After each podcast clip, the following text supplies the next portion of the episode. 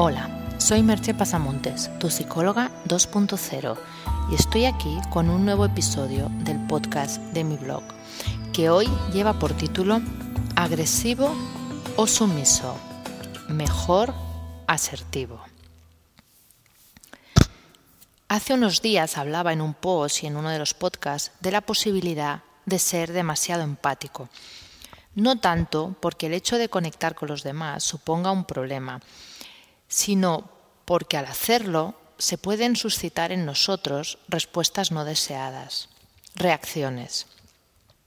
Entre esas respuestas no queridas estaría la de ser excesivamente sumiso o complaciente y acabar haciendo algo que en realidad preferiríamos no hacer.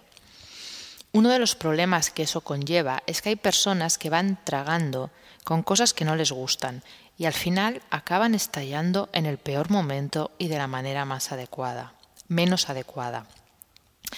Ya lo decía, creo que es Aristóteles, que lo difícil no es enfadarse, sino enfadarse con la persona adecuada en el momento adecuado y en la intensidad adecuada. También se dará el caso opuesto, el de personas que se ponen enseguida agresivas y parecen estar siempre defendiéndose de todo y de todos.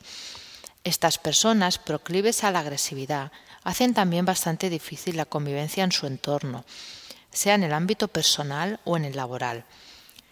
Ahora os voy a contar un cuento extraído del libro Antología de Cuentos de la India y el Tíbet, compilado por Ramiro Calle, que creo que puede ser muy ilustrativo de lo que estoy hablando. Dice así.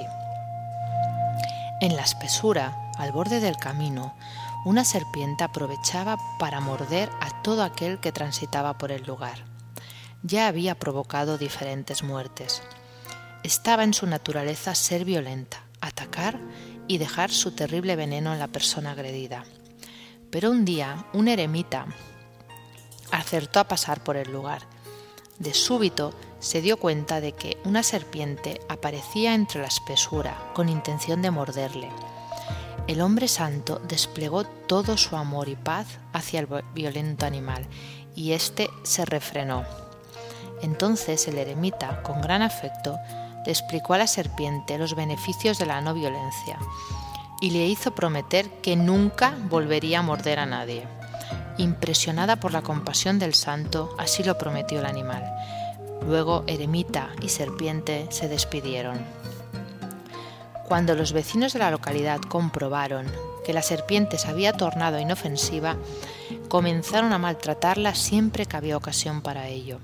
El pobre animal estaba muy compungido y se dejaba maltratar, puesto que no quería romper la firme promesa que hubiera realizado al santo. Pasaron los meses. Un día el eremita pasó de nuevo por la ruta. Se acordó de su buena amiga y acudió a visitarla.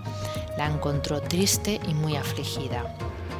Pero, ¿qué te ocurre, mi querida amiga? preguntó el hombre. Como han comprobado que no muerdo, han dejado de temerme y me maltratan, respondió la serpiente.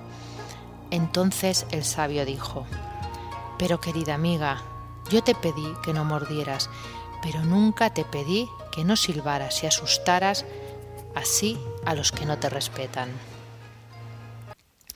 Me parece una historia fantástica para explicar la diferencia entre pasividad y agresividad y cuál sería su punto medio, la asertividad.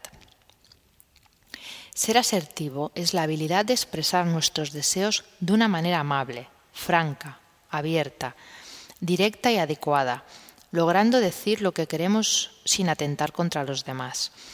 Requiere en muchos casos negociar con ellos su cumplimiento. Ya expliqué hace un tiempo en un post la manera de ser asertivo y de una serie de pautas para entrenarse en el caso de que sea una conducta que no tienes muy practicada o haya ocasiones en las que no sabes cómo hacerlo. Pero creo que no está de más recordar que lo interesante es moverse en ese punto medio, controlar el enfado, pero no aceptar todo como válido. No todo vale. No siempre es fácil mantenerse en ese punto de equidad de conseguir que se respeten nuestros derechos, pero a la vez respetar los de los demás, de saber cuándo toca sonreír y aceptar la opinión o propuesta del otro, y cuándo hay que poner un límite firme. y además ser capaz de poner este límite de un modo adecuado. Entre las pautas propuestas para ayudarte a ser asertivo, había algunas como por ejemplo tener muy claro el objetivo a conseguir, procurar controlar las palabras y el lenguaje no verbal. Si tus palabras son adecuadas pero levantas una mano amenazante, la percepción del otro será de que estás siendo agresivo. Hay que intentar que el lenguaje corporal vaya acorde con esas palabras amables. Es importante también no utilizar juicios ni valoraciones de la conducta de la otra persona. Primero hay que escuchar activamente lo que la otra persona nos está diciendo, luego decir lo que tú piensas sin disculparte. Una frase que suele utilizarse mucho eh, cuando se practica la asertividad es entiendo lo que me dices, sin embargo yo creo que y ahí se da la propuesta de solución. Es más útil también intentar un acuerdo viable que otro que claramente va a ser inaceptado. A veces también se puede dar un no, sin mayor explicaciones. La explicación en ocasiones hace que nos deslicemos hacia la justificación y da opciones a la otra persona para tratar de revocar nuestra decisión. Si se trata de una situación emocional, puedes decirle a la otra persona cómo tú te estás sintiendo, sin culparla.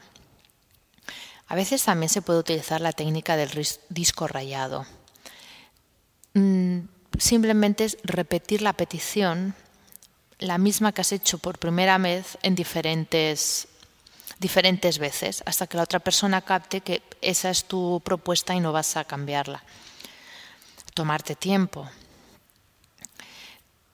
Puede ser que ese no sea el momento para discutir la situación y que sea mejor dejarlo para más adelante. Estas son algunas de las técnicas que ya comenté. Por todo ello, mm, podemos afirmar que conseguir ese punto medio, practicar esa asertividad, puede evitarnos muchos problemas, tanto por no incurrir en excesos de los que luego solemos arrepentirnos, como por no quedarnos cortos y acabar comulgando con ruedas de molino. Bueno, os dejo aquí con un par de preguntas que son ¿Sueles practicar la asertividad? ¿Hay alguna situación en que, sea por exceso o sea por defecto, no te sientas capaz de hacerlo? Me despido en este punto y nos escuchamos en el próximo podcast. Bye bye.